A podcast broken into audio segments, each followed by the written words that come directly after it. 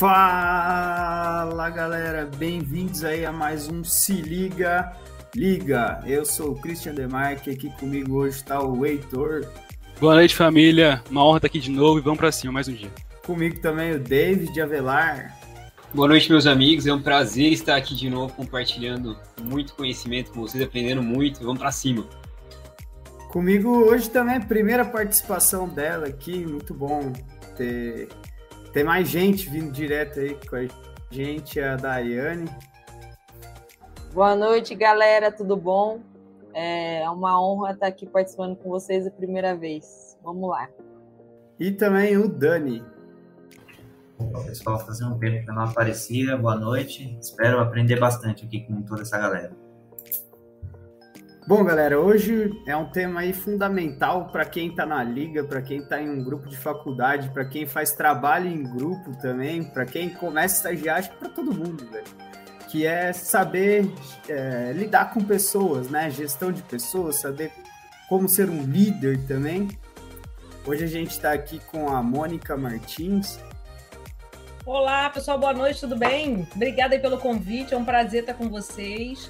E o que eu puder contribuir, vou mandando as perguntas para a gente poder ir respondendo. Estou aqui à disposição, viu? Vocês estão me ouvindo bem? Estão? Então tá Sim. certo. Obrigada pelo convite. Ah, a gente que agradece aqui. Antes de começar, gente, só falar aí, tá rolando cupom se liga 8 na pedidos, 8 reais de desconto aí para você que quer comer um lanchinho e tudo mais. Não deixe de utilizar pedidos. E é isso, bora pro papo. Primeiro de tudo, Mônica, eu aqui, o Heitor, o Fuleco, a Dai e a galera que está aí nos acompanhando no YouTube, queria saber quem é você, né? É, o que você faz, que faculdade você fez, se você fez, onde você trabalhou. Ó, eu vou resumir, né? Porque imagina, 25 anos de carreira, contar tudo assim, vai ser muito chato esse pessoal assistir a mim ficar falando dessa história, né? Mas resumindo, a minha primeira formação foi pedagogia. Eu larguei odontologia porque eu queria ser professora, eu cismei que eu queria ter uma escola, porque eu queria ter uma escola. Aí acabou que eu fui muito para o lado da pedagogia empresarial, e aí vocês vão entender por quê. Mas eu tenho, assim, nesse tempo todo de carreira, uns 25 anos, que eu trabalho no mundo corporativo, gerenciando grandes marcas né, nacionais, internacionais. Eu fiquei por 23 anos no mercado corporativo. Então, eu gerenciei assim, os mais variados tipos de negócios, de pessoas, e em algum momento não fazia mais sentido para mim estar no mercado corporativo. Eu queria ter o meu negócio, eu queria me desafiar mais, eu me sentia preparada, porque eu pensava assim, poxa, mas se eu faço crescer tanto o negócio de outras marcas, né? É, Bradesco, Grupo Aegon, então, por que, que eu não posso fazer o meu negócio crescer? E aí, eu tinha um incômodo muito grande que era passar o meu conhecimento adiante. Lembra que lá no início da carreira eu queria ter uma escola? E aí o que, que eu comecei a fazer? Eu comecei a fazer atendimentos e eu começava a olhar, ainda sendo CLT, eu começava a ver que aquilo que eu ensinava para as pessoas de gestão, as pessoas viravam, elas eram promovidas ou elas tinham muito mais resultado no negócio delas. Aí eu comecei a ter assim, um, um coraçãozinho mais quente, palpitando mais para novos desafios. E esse novo desafio foi criar minha empresa. Então, hoje eu tenho um centro de soluções é, em gestão de pessoas e gestão de negócios também, que é o que eu fiz a minha vida inteira. Então, você falar assim, quem é essa Mônica? A Mônica é esse resumo aí desses 25 anos, mas hoje a gente trabalha diretamente. Eu tenho um grupo de consultores comigo e a gente entra nas empresas para poder ajudar a modelar negócios, fazer gestão de pessoas, gestão de negócio e também desenvolvemos os gestores e os empresários, né? Que são as pessoas que estão à frente das empresas. Todo o nosso grupo de, de, de clientes e, e, alunos tem muitos engenheiros, né? Parceiros de vocês. Por quê? Nós não fomos preparados para ser gestores, né? A maioria, e você vê isso aí no que vocês estão estudando, vocês vão sair excelentes técnicos, tenho certeza disso. Vocês vão ser excelentes engenheiros. Mas quando a gente fala de olhar esse todo, de olhar pessoas trabalhando na equipe de vocês, de vocês terem o escritório de engenharia de vocês, porque uns vão optar por empreender, outros vão optar por CLT, seja o que for, a gestão ela exige competências que são é, comuns a qualquer profissão. a gente sendo pedagogo, engenheiro, advogado, e nem sempre as faculdades preparam para isso. Então, eu comecei a atuar nesse mercado, deve ter uns quatro anos. Eu sendo empresária e dono da minha empresa. Falo muito, né, gente? Mas Não, pior que eu estava aqui vidrado já, pensando é, nas perguntas já. Olha só, vocês vão me cortando, tá bom? Se eu falar muito, vocês vão me cortando. Pode ficar tranquilo, tranquilo que cortar as pessoas é o nosso forte, infelizmente. É bom, né? É. Um corta o outro. Sem parar. Mas é isso, muito bacana, muito bacana. Eu acho que é muito. É, é, esse, essa solução que você encontrou aí de atender pessoas e mentorar pessoas para gestão de pessoas, né? Pessoas três vezes, é, é um problema que é, é, bem recorrente. Eu vejo que isso não é um problema só da Unesp, por sinal, é de todos os cursos de engenharia, não só de engenharia, né? É, é muito necessário, cara. Achei interessantíssima essa ideia. Muito boa. E quantas pessoas eu já atendeu nesse meio tempo? Só uma pergunta. Quantas de, pessoas? É. Ó, desde, comece, desde comecei agora. Nesses 25 anos de trabalho, eu acho que passa de 5 mil pessoas. Se a gente for contar nesses quatro anos, vamos colocar aí umas duas mil. É bastante vida mudada aí nesse, nesse período. Bacana. É, Legal mesmo. Gente. Inclusive, quando eu sair daqui, vou correndo para fazer uma turma de formação, que é um grupo de gestores e empresários que está na mentoria. E saindo daqui, já vou para lá também. Então, a gente não para. E tem bastante demanda, né? Por conta disso que eu expliquei para vocês.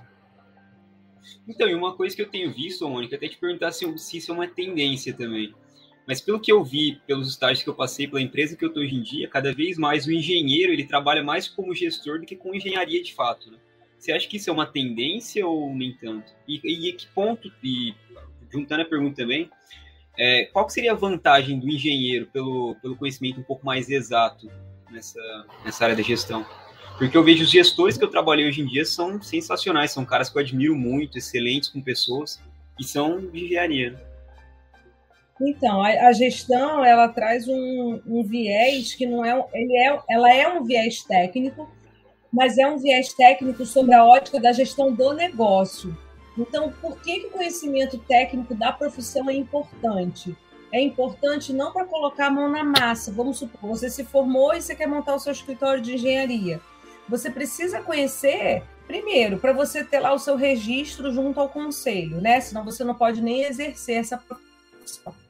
Segundo, é para você poder orientar, inclusive, as pessoas que vão estar atuando na sua equipe.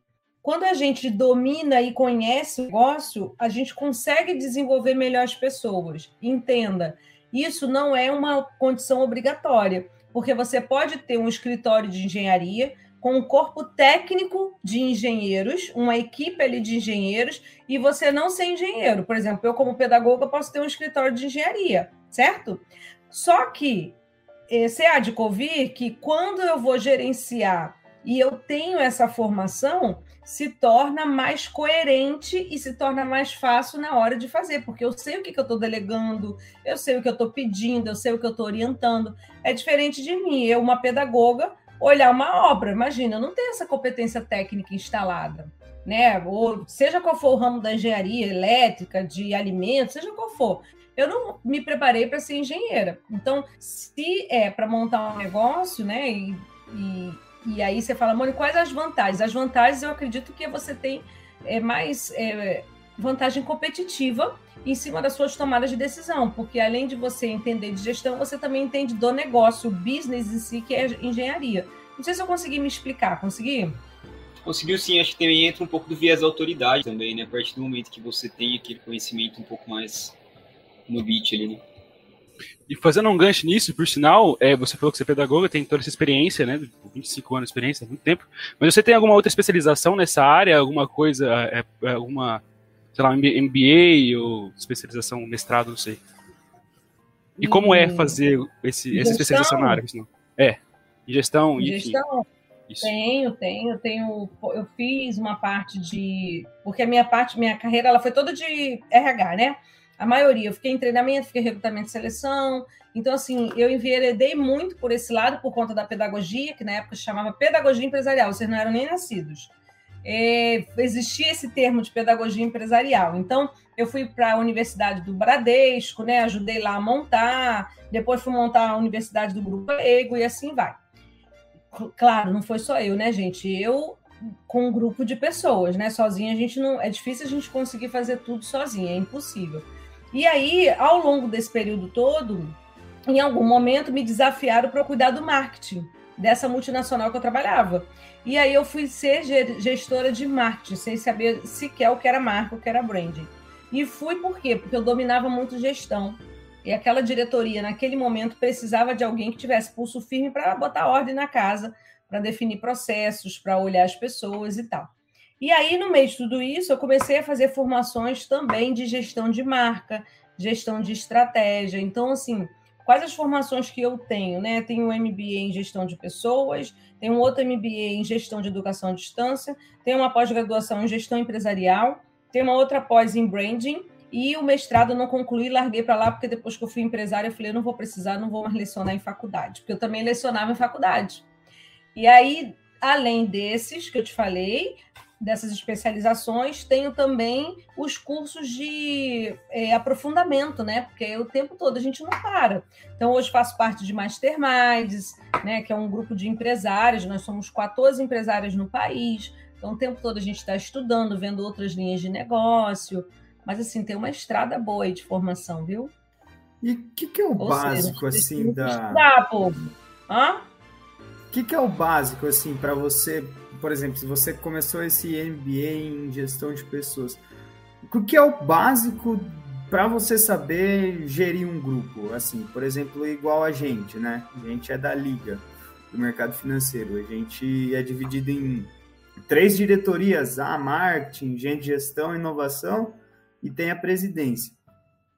Mas, por exemplo, ah, eu sou diretor de marketing e de gestão para conseguir administrar melhor o, o meu grupo. Mas você diz o quê? Gestão de pessoas? É, tipo, é. do quesito de, ah, essa pessoa ela tem essas características, então acho que ela é melhor fazendo aquilo. São esses, esses insights, sabe? Queria saber mais ou menos o básico para eu, tipo, nossa, velho, agora você é um bom gestor, então eu tenho que ter isso, isso, então, isso.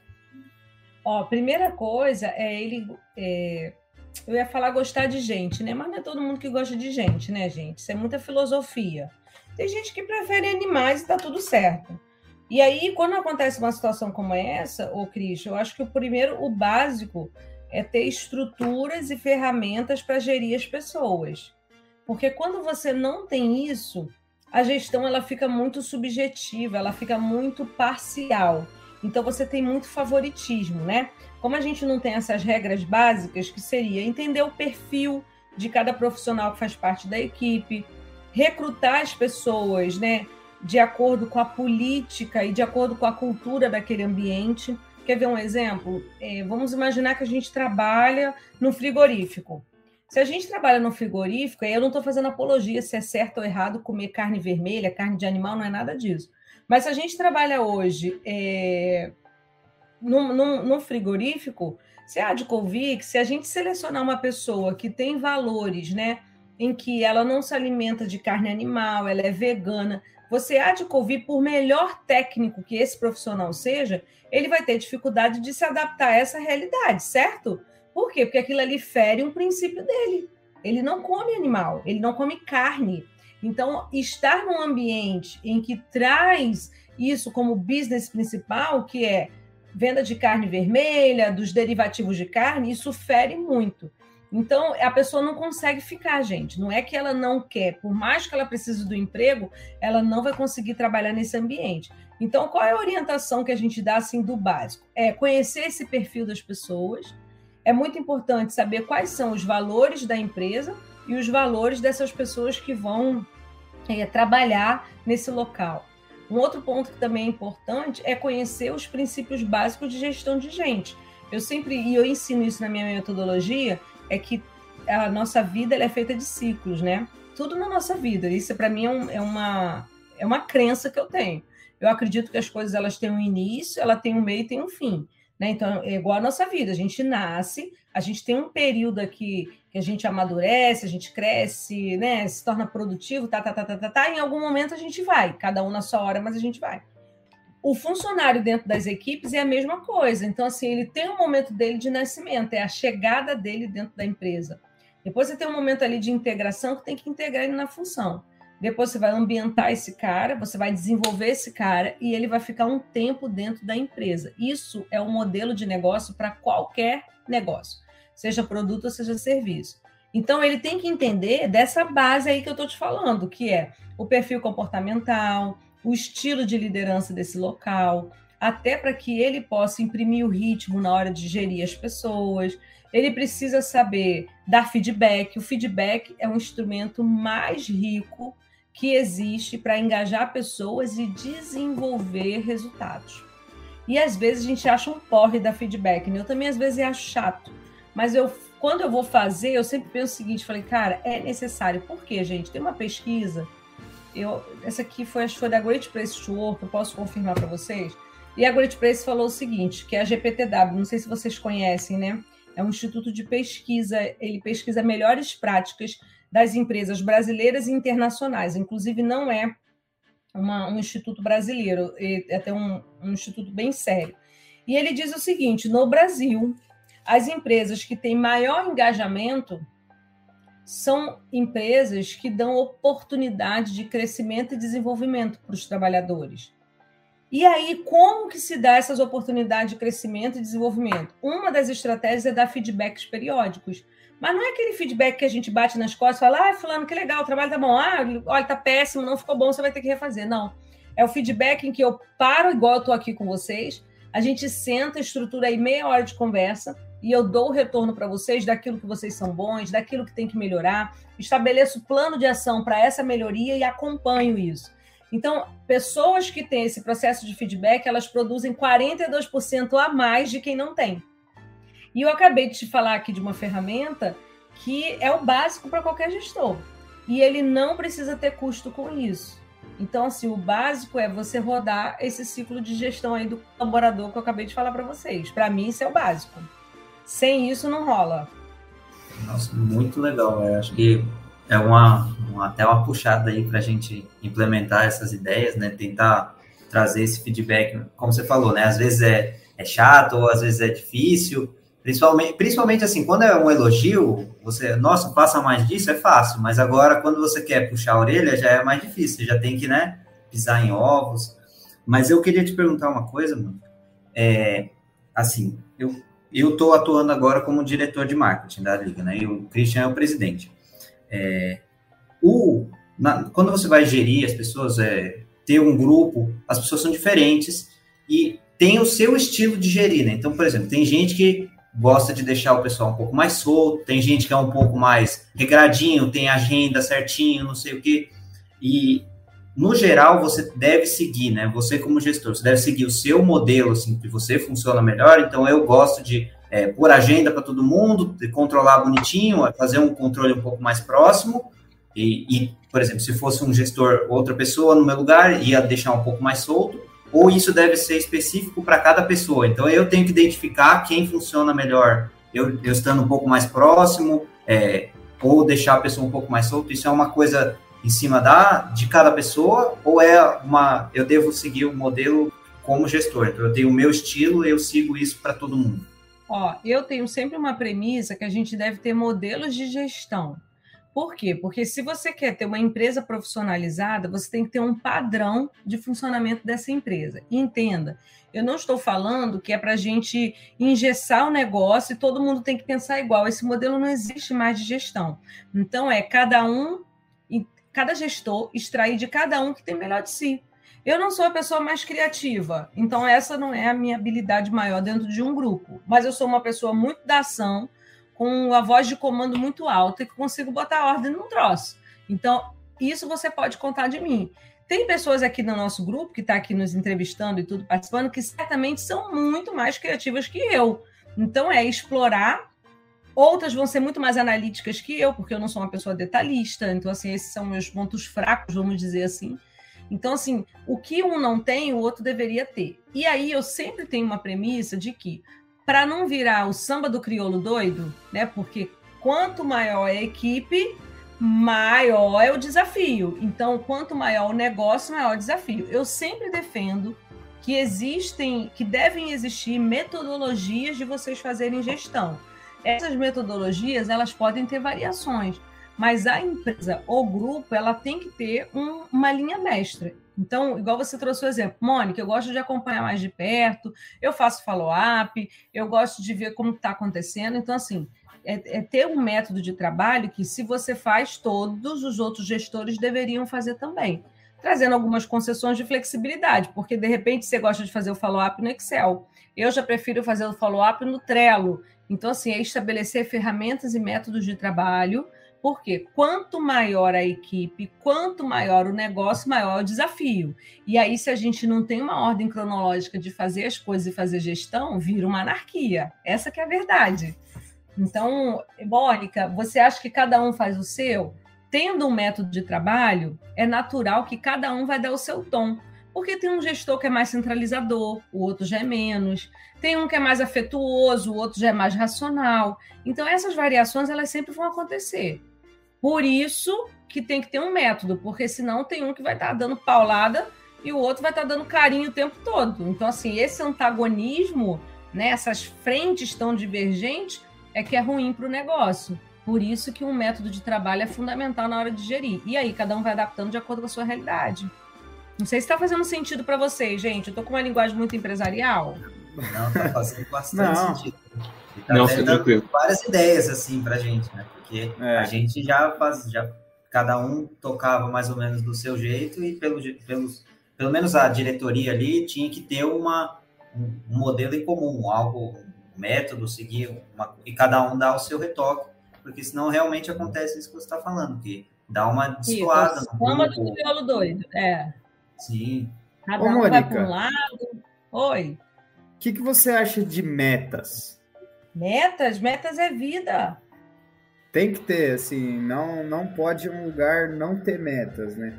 E e acrescentando, e quando tem um, um ambiente que é muito difícil de você conseguir colocar uma meta é, real, assim, palpável, sabe? Né? Quantitativo. Tipo isso. Mas o que, que faria uma meta não ser real? Não, Me real ele diz no o ponto de, de você não expressar aquilo quantitativamente. Por exemplo, ai, no marketing, ah, a meta é de 2 mil seguidores.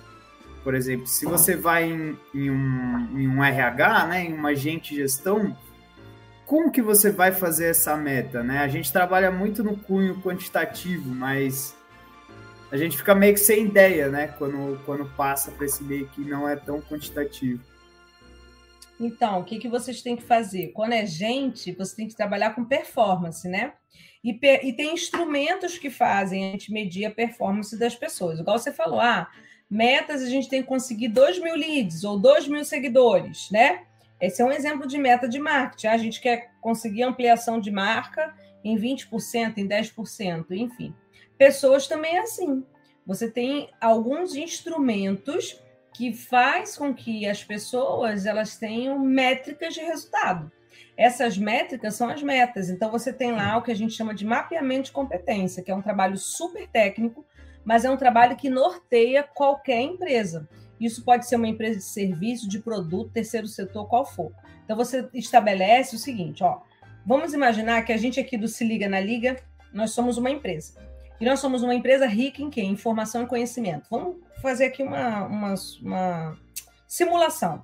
Então, nós temos lá os funcionários e o nosso negócio é muito rico em conhecimento. Todo negócio que é rico em conhecimento requer uma, uma organização maior nos seus processos, porque, se não cuidar, os conhecimentos eles estão instalados nas pessoas e não no negócio. Então, vamos supor, se um dia o Christian sai da empresa, ele leva com ele todo o conhecimento que ele adquiriu, certo? Se a Mônica sai da empresa, ela leva com ela todo o conhecimento que ela adquiriu. E isso é uma dor. E isso vocês vão passar, eu espero que não, que vocês vão ser gestores organizados, isso vocês vão passar quando vocês estiverem com o escritório de vocês. Porque, gente, se vocês não fazem esse, esse mapeamento do conhecimento instalado em si, o negócio ele fica muito. é, como é que eu vou dizer? Que eu queria usar uma palavra que não fosse uma palavra tão pesada, mas o negócio ele fica muito é, artesanal, sabe? Não que artesanal é ruim, mas ele fica muito assim no improviso. E isso é muito, Muito particular, né? muito particular. Então, e fica subjetivo. É isso, a palavra que eu queria era subjetivo. Então, qual é o caminho que tem que seguir? As pessoas elas precisam ser recompensadas por aquilo que elas entregam.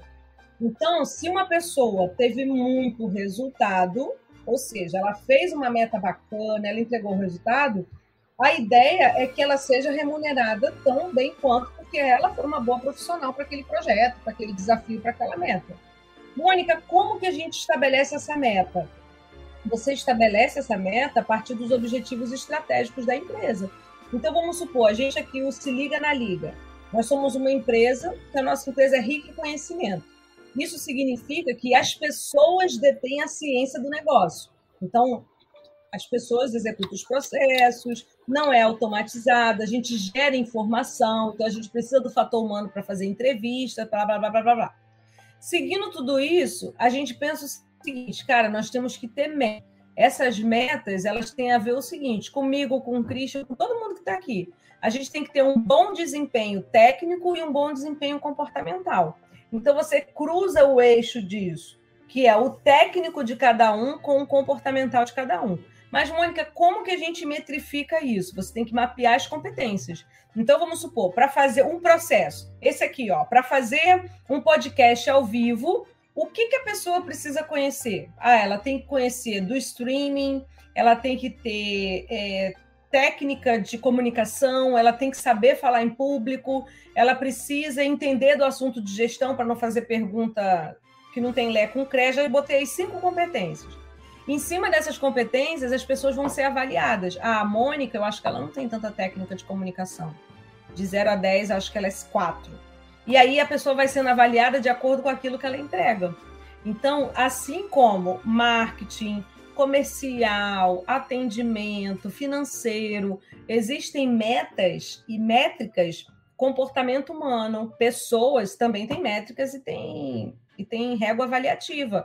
E é o, o, segredo de uma boa gestão, meninos e menina, né? A gente tem aqui uma representante feminina. O segredo de uma boa gestão é justamente tangibilizar isso. Porque quando a gente não tangibiliza isso, fica meio que assim: ah, poxa, o Christian é tão meu amigo, cara, como é que eu vou avaliar ele mal? Aí eu vou e acho que tá tudo bem. Isso, a, essa falta de profissionalização na hora de gerir pessoas é que dá os ruídos nas empresas familiares, é o que traz ruídos. Às vezes nem é familiar, mas tipo na própria faculdade. Não sei se lá vocês têm indicadores de desempenho. Por que, que um professor é tão bem avaliado e o outro não é tão bem avaliado? Quer dizer, só em outras faculdades, né? De vocês não tem isso, né? Brincadeira. É, por que, que um é tão bem avaliado e o outro é tão mal avaliado? Por quê? É necessário ter métricas. Ah, o que, que faz um professor ser bem avaliado na sala? Ah, o conhecimento técnico do cara, o cara tem que ser uma autoridade no assunto, a habilidade que ele tem de passar o conhecimento, a comunicação dele é importante, a empatia que ele tem de se colocar no lugar dos alunos, é, e o que mais ele tem que ter uma visão é, de futuro, pensando nas tendências daquela matéria lá de mercado que vai acontecer. Então, já, já elenquei aí cinco competências. Em cima dessas cinco competências, é importante que a faculdade, enquanto instituição, e os alunos avaliem esse profissional. Aí a gente começa a classificar quem atende plenamente, quem não atende, quem supera. Então você começa a dar notas para as pessoas dentro do ambiente de trabalho. E aí quem tem notas maiores ganham mais, porque na lógica está performando mais.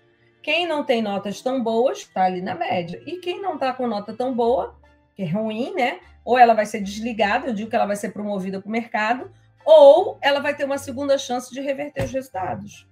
Gente, eu falo demais, mas assim, é só para vocês entenderem. não, mas não, não é ruim você falar por, é, bastante. Porque... Mas está fazendo sentido para vocês? Eu estou até anotando as coisas aqui. Faz, faz, fazia tempo, galera, que eu não anotava as coisas no, nos podcasts, velho. Eu estou anotando um monte de coisa aqui. Eu estou anotando também, por sinal. mudar, né? É. Sim. Eu acho que uma coisa que eu ia te perguntar, Mônica, interessante sobre isso, assim, é, acho que agora entrando numa parte mais de liderança também, né? Acho que está bem relacionado nos dois assuntos. Mas assim, o, geralmente, né, quando a gente escuta ou lê sobre liderança, é, fica a cargo do líder, assim, assumir sempre a responsabilidade de tudo que acontece com ele, é responsável pela equipe, pelos resultados. Mas assim, o quanto o líder deve esperar dos liderados, né? Assim, Porque no final das contas ali, vamos dizer um exemplo tosco aqui, time de futebol, o time tomou a goleada, o técnico tem que botar a cara lá e falar, ó, desculpa, a gente perdeu e pronto. Mas aí, quando entra no vestiário, né, é, o, como que ele é, consegue é, diferenciar, né, o que foi vacilo dele, descuido dele deixar solto, e o quanto foi um descuido do próprio liderado, né? Eu sei que isso aí deve ser, não deve ser feito, né, de forma aberta, deve ser feito no particular, mas como que você consegue diferenciar isso, né?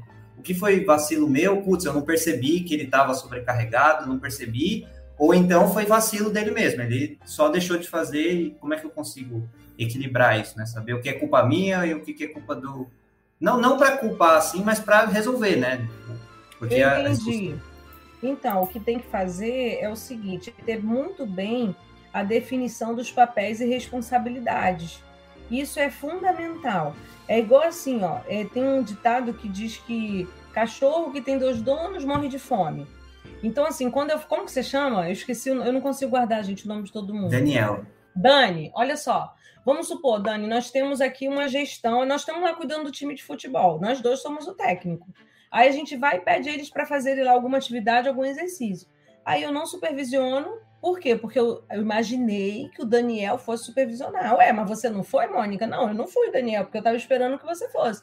E isso é muito comum. Então, para você até fazer uma avaliação com mais concretude, isso é para qualquer um de vocês que estão aqui, todo mundo está nos assistindo, é muito importante na gestão ter uma definição de papéis e responsabilidades. Então, assim, o que é esperado da Mônica, o que é esperado do Daniel, do Christian, de todo mundo que está aqui nesse grupo?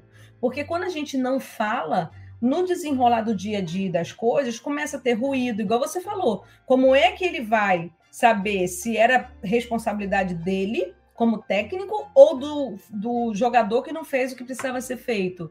Por quê? Porque os papéis e responsabilidades não estão bem definidos. Então, ó, Daniel, nós dois somos o técnico. Então, assim, eu vou ficar responsável pela equipe na segunda, quarta e sexta. Você fica terça, quinta e sábado. Tudo bem para você? Ok. Olha, Daniel, eu vou começar a fazer treinos de membros superiores e você faz dos membros inferiores. Percebe, Dani? Estou trazendo um exemplo daquilo que você me falou do futebol. Mas isso vale para qualquer coisa dentro da empresa, para qualquer coisa dentro de equipes. A não definição de papéis e responsabilidades dá ruim deixar bem claro, né? Tanto o líder quanto as pessoas, o que cada um tem que fazer, o que eu espero de você. É, enfim, aí você estabelece também um prazo ali, vai, uma vez por semana eu vou ver, ó, você tá fazendo. Ou, e aí também dá a chance da pessoa, né? Putz, tá muito difícil para mim, tá muito pesado. Antes de dar problema, né? Antes de, de começar a. Exatamente. A, a aí o acompanhamento. Isso, isso mesmo, Dani. Muito legal. E Mônica, é, por exemplo, a gente é uma liga, né, da faculdade, então a gente não não tem a intenção de gerar lucro, certo? E ninguém aqui é pago. A gente entra no grupo porque quer, porque quer se desenvolver. Mas e como manter, né, uma pessoa ali dentro do grupo engajada, sendo que ah, não vai receber salário, muitas vezes nem vai receber horas da faculdade pelo tanto que ela está fazendo, né? E como manter essa pessoa engajada e, e ao mesmo tempo ali disposta para fazer as coisas, querer estar tá sempre fazendo mais um pouco. Então, o, o Christian, eu vejo assim, né? É, existem coisas na nossa vida que a gente não faz só pelo dinheiro. O dinheiro ele é muito importante, muito, muito, muito, muito. Eu sou uma pessoa que eu amo dinheiro. É, eu, eu entendo, não estou dizendo que eu sou é, gananciosa, mas eu sou ambiciosa. Né? Eu venho de uma família muito humilde. Assim, o meu pai nunca sentou numa escola, gente. Hoje ele é um grande empresário, mas o meu pai nunca sentou num banco de escola. Se ele sentar aqui com a gente, ele vai conversar, ele vai dar uma aula de negócio, porque ele acabou virando um grande comerciante aqui no Rio de Janeiro. Mas eu venho de uma família muito humilde e consegui uma grande ascensão. E nem sempre foi por dinheiro, entendeu, Christian? Então, Mônica, como manter essas pessoas engajadas? Eu vejo muito, Christian, que é deixar o que está por trás da filosofia de trabalho de vocês. Igual hoje. Pensa em mim. Cara, eu tô com a agenda ferrada, você não tem noção. Eu tô correndo aqui porque eu, eu comi um pacote de pipoca, tô aqui, ó, o resto da caneca de café, pra você não dizer que é mentira. Aí meu esposo chegou, levou lá a bacia de pipoca, tava um cheiro de pipoca enorme aqui no escritório e tava tomando aqui uma Coca-Cola, a água já acabou, tô seca de sede. Mas estou aqui por quê? Porque para mim isso gera valor. Eu sou pedagoga. Então, assim, eu não estou dizendo que o que eu estou falando é verdade, é mentira, ou eu sou a dona que sei de tudo. Não, não é isso. Mas para mim, estar aqui com vocês hoje é um ato de, de cuidar de vocês no sentido seguinte, cara, eu já estive aí. Eu já fui estudante também, eu era muito aplicada, eu era muito CDF, assim, gente. A minha faculdade de pedagogia tinha uma galera muito mais antiga, tipo gente que já era professora, era do estado, era diretora, e eu era mais nova da turma, mas eu era muito cabeção. Mas não era cabeção que eu era inteligente, era cabeção porque eu era muito dedicada. Então eu participei de pesquisa. Eu lembro da Ninfa, que era minha professora de psicologia, ela me perguntou se eu não queria fazer um projeto com ela. A gente escreveu livro, então ela foi autora, eu fui coautora. Então eu sempre tive muito envolvida nessas questões de educação. Mônica, nem todo mundo é assim. Infelizmente não é. Isso é uma verdade. Então o que eu acho que vocês têm que fazer para manter a galera engajada é, primeiro, vocês terem a centralidade de que todo esse esforço que vocês estão fazendo não é em vão. Tenham certeza disso, porque as pessoas elas são visuais. Isso era um, um diretor que eu tinha que se chamava Ronaldo Valério. Ele nem está mais no banco, mas ele falava baixinha. As pessoas são visuais. Elas podem não falar, mas elas estão observando, elas estão vendo. Então, é, olhar sobre a ótica não só da recompensa financeira, sabe? Mas é olhar o seguinte: quem trabalha num, num projeto como esse que vocês estão, se destaca, não tem como.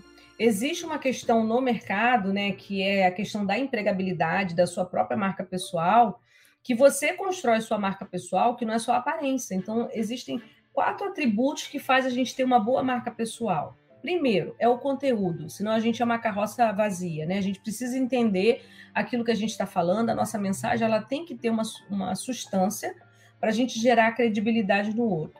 Depois são as suas atitudes, então, o quanto que a Mônica é coerente com aquilo que ela prega. Depois é a questão da sua imagem, né? E aí a imagem física mesmo, não estou falando de beleza, mas estou falando de você ter uma imagem que seja condizente com aquela mensagem que você está passando.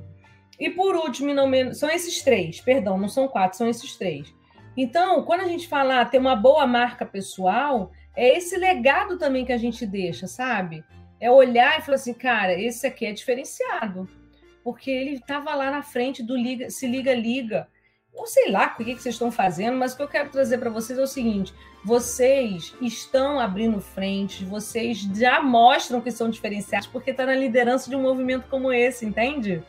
E pensem que não é tudo que a gente faz que é remunerado, mas pode não ser remunerado agora, mas a remuneração ela vem depois. Porque quando vocês estiverem saindo da faculdade, as pessoas vão ver vocês com outros olhos, porque vocês fazem um além, vocês entregam mais do que só estudar e tirar uma boa nota no curso, né? Já que já é bastante coisa. Mas estar aqui hoje à noite, se preocupando, vocês foram lá, fizeram contato, falei, ah, eu tô ferrada de agenda, me dá uns dias e tudo, e vocês não desistiram. Então, assim, hoje, se eu for selecionar pessoas para minha equipe, vocês acham que eu não vou lembrar de vocês? Claro que eu vou lembrar.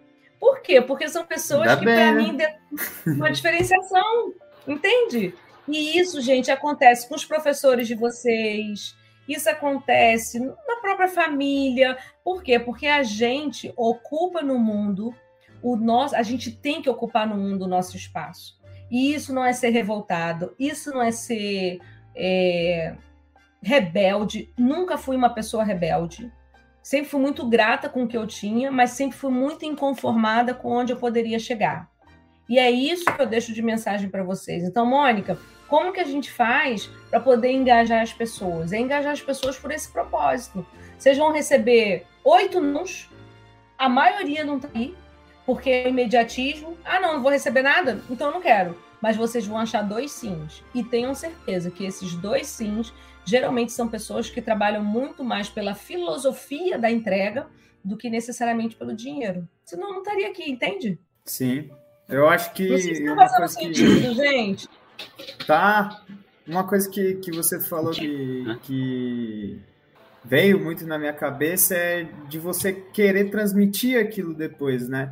Porque a gente já tá vendo essa fase da faculdade tudo, mas a gente ainda vai trabalhar em outro lugar, a gente vai passar por um processo seletivo, e isso vai ser cobrado tanto no nosso processo seletivo ali, de pô, eu fiz isso na liga, eu fiz tal coisa, tal coisa, tal coisa. São coisas que eu posso falar ali na hora. E além de conseguir aquela vaga, possivelmente, são coisas que eu posso implementar ali depois que eu passar também, né? E isso que eu, que eu acho muito legal. Pô, você tem que usar essa época, isso que, que a gente está vivendo aqui hoje, para o seu futuro.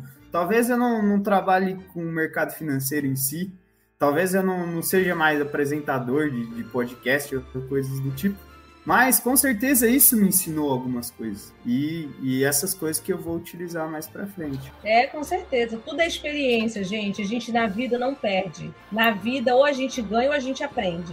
E eu acho que concordo plenamente, Mônica, até porque às vezes quando algum amigo meu me perguntar compensa eu fazer tal coisa, eu falo, cara, se mesmo que seja muito ruim, você vai ter experiência que foi ruim. Você vai poder falar que o negócio é ruim mesmo. Tipo, vou em tal lugar, que nem esses dias amigo meu perguntou sobre estágio. Ele falou, será que virei eu ir? Eu falei, velho, se você não for, o que, que você vai. Você perdeu alguma coisa? Se você for, não, o máximo que você vai saber é que foi ruim. E que você me tirar alguma oportunidade positiva do clube. Então, acho que é muito válido, de verdade. É bem Mônica, isso, passa por aí. Oi!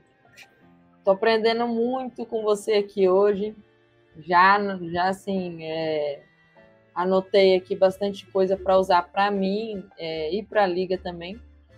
Mas eu queria te perguntar quais são as características de um bom líder, sabe? Como saber se eu sou, um, é, se eu tenho liderança, se eu tenho uma boa liderança?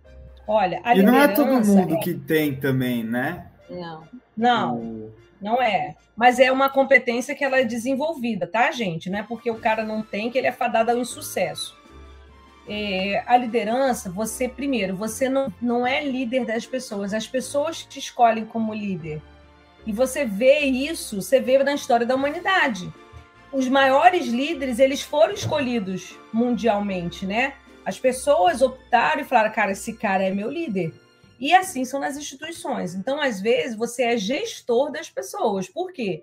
Tem uma hierarquia, né? tem um organograma, tem as políticas, as práticas que precisam ser é, respeitadas, obedecidas. Então, às vezes, a pessoa não se identifica comigo como sendo líder. Eu já tive várias equipes em que a equipe não me via como líder. Por que, que não me via? Porque os valores entre eu e elas eram muito diferentes, né? Eu tinha uma pegada muito de resultado, muito da praticidade, trabalho mesmo, que eu sou muito do trabalho, muito, gente. Eu sou assim, uma burrinha de carga para trabalhar, no bom sentido, né? Sou muito exigente, mas eu também sou muito amiga. Então a galera que não está nessa vibe de produtividade me achava um cão chupando manga. Por quê? Porque estava acostumado a ficar lá sentada olhando internet o dia inteiro. Aí eu chego no lugar e falo: Ó, oh, meu filho, acabou a mamata. Agora é produtividade. Então vamos ter que trazer resultado, fazer relatório, blá, blá, blá, blá, aquela parte chata da gestão. E aí tem gente que não vai identificar a gente como líder. Então, as características de um bom líder, primeira coisa é ele reconhecer que ele não é o centro do mundo, né? Ele, na verdade, ele é um instrumento para as coisas acontecerem. Ele tem que ser um facilitador, ele é um formador de opinião. O líder, e aí eu vejo isso muito infelizmente no mercado. Tem gente que, porque tem um cargo de gestor, acha que é líder, e não é. Às vezes o cara mais atrapalha que ajuda. O problema da equipe é o cara. Eu falo isso para os meus alunos, eles ficam pé da vida comigo. Mas é verdade. Às vezes o problema da equipe está no gestor. Porque o gestor ele vai olhar processos, ele vai olhar prazo, ele vai olhar metas, ele vai olhar performance. E o líder? O líder vai olhar pessoas. Porque pessoas inspiram pessoas e pessoas se conectam com pessoas. Então pode ser que várias pessoas estão aqui nos assistindo e falem, cara, uau, que mulher incrível. Tem outros que vão falar assim, nossa, que bosta de pessoa. Assim, essa mulher não tem nada a ver comigo. Eu acho que não funciona dessa forma. Eu não acredito que ela seria uma boa líder a gente tem opiniões de todos os lados. Então, um bom líder é ele entender que ele não é o centro do mundo, mas ele é um canal para que as coisas aconteçam ali naquele ambiente. Um bom líder, eu acredito que ele precisa ser um bom ouvinte. E ouvir não significa que você vai aceitar tudo, mas pelo menos ouvir as pessoas você precisa. E outra característica que eu também acho que eu aprendi ao longo do tempo e que antes eu não tinha, né, gente? Porque eu fui, eu fui gestora muito nova. Eu fui a gestora mais nova do Banco Bradesco por muito tempo. Eu fui promovida com 19 anos. Então, com 19 anos, eu já treinava executivos, assim, uma galera que tinha 15 anos de banco. Tipo, o cara tinha idade de ser meu pai, E eu estava lá gerenciando o cara. Então, assim, as pessoas elas quase que rosnavam para mim de tanta raiva, do tipo, quem é essa fedelha? Quem que essa menina pensa que é? E aí, é, isso me trazia uma demanda muito grande. Primeiro, porque eu era mulher. Então, no mundo corporativo, se hoje tem preconceito com mulher, você imagina isso há 20 anos atrás, estou com 42, isso há 22 anos atrás. Então, era muito maior. Então, eu precisava mostrar que eu era competente triplamente. Um, pela minha origem pobre. Dois, porque eu era mulher, né? E tinha esse preconceito mesmo, né? E três, por conta da minha idade. E aí, eu achava né, que para eu ser líder, não gestora, eu tinha que saber todas as respostas, eu não me permitia errar, eu sofria quando eu errava, eu não me permitia é, dizer para as pessoas que eu não sei, do tipo, vocês fazem uma pergunta, vocês trabalham comigo, hoje é super de boa, e eu falo na maior. Eu falo, vem cá, vocês só fazem pergunta difícil, eu não faço ideia do que é isso, vocês vão atrás para me ajudar. Então, assim, isso, a maturidade, ela vem com o tempo. E só vem esse nível de segurança porque já tomei muita porrada, já caí muito. Então, o líder que não consegue admitir essa vulnerabilidade também é ruim, porque às vezes fica uma insegurança e eu ficava insegura também lá no início. Eu ficava muito insegura, porque eu falava, gente, eu sou gestora, como é que eu não vou saber a resposta? Eu tenho que ter todas as respostas. As pessoas querem uma resposta de mim. Eu não estou dizendo que nunca vai saber nada, porque aí também, né, não era para ser líder, nem gestor. Mas o fato de uma vez ou outra você dizer que não sabe, que você está inseguro, isso não vai te desmerecer como profissional. Então, eu acho que além de todas essas características, é a vulnerabilidade. É você mostrar as suas fragilidades, porque isso aproxima as pessoas. Então, eu fiz um lançamento, por exemplo, eu fiz um lançamento de um curso, né? A gente fez, acho que foi semana retrasada, foi no feriado, 2, 3 e 4. Ai, eu estava tão nervosa com aquele lançamento, porque a gente fez em outro ambiente, não era meu escritório, a gente alugou um estúdio. Falei, gente, estou tão nervosa, tão nervosa, hoje vou fazer caca nas calças. Aí minha equipe morreu de rir. Eu falei, ah, eu quero vocês aqui perto. Só que tá cada um num lugar do país, né? Eu não tenho equipe assim, o pessoal tá todo mundo espalhado. Com a pandemia foi o modelo que deu certo. E aí, quando eu falei que eu estava nervosa, nossa, e eles vêm com tudo para ajudar, dando dica do que pode fazer, do que não pode, se olha para a câmera, se não olha para a câmera. Então, assim, se fosse há 20 anos atrás, eu jamais falaria isso. Eu sofreria calada. Por quê? Porque eu achava, né? Ninguém me contou isso, eu descobri com o tempo.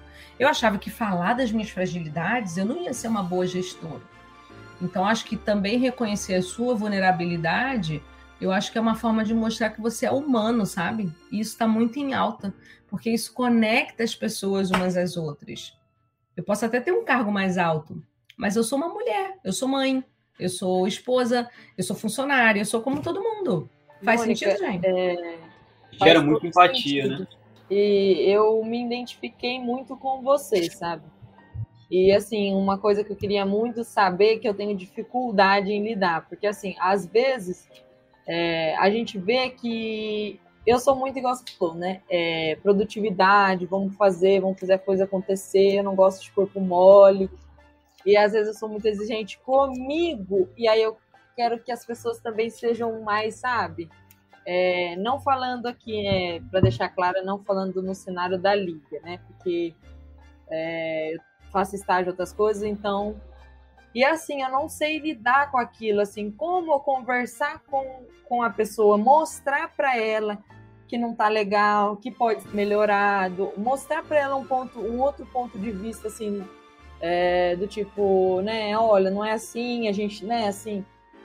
Porque assim, a gente trabalha com muitas pessoas de vários tipos, várias personalidades, vários problemas pessoais. E às vezes, assim, a gente acaba é, levando pra gente mesmo algo que não tem nada a ver com você, sabe? Por exemplo, ah, a pessoa não tá sendo muito produtiva, a pessoa não tá indo, e às vezes você se sente mal porque, putz, podia estar tá melhor, a gente podia estar tá mais entrosado, fazendo o negócio fluir e não vai, sabe? E aí, tipo, como eu lidar com aquilo, sabe? Porque às vezes, às vezes eu me frustro muito, porque eu, como eu sou muito exigente comigo, eu acabo sendo também com as pessoas, então como lidar isso para mim e como lidar com as pessoas, sabe? Como passar para elas isso ou, sabe, não sei. É que é muito complicado. Eu acho que é é, eu acho que é por meio do feedback, sabe? É fazer feedback, é dar retorno, é deixar as expectativas alinhadas, como a gente falou agora.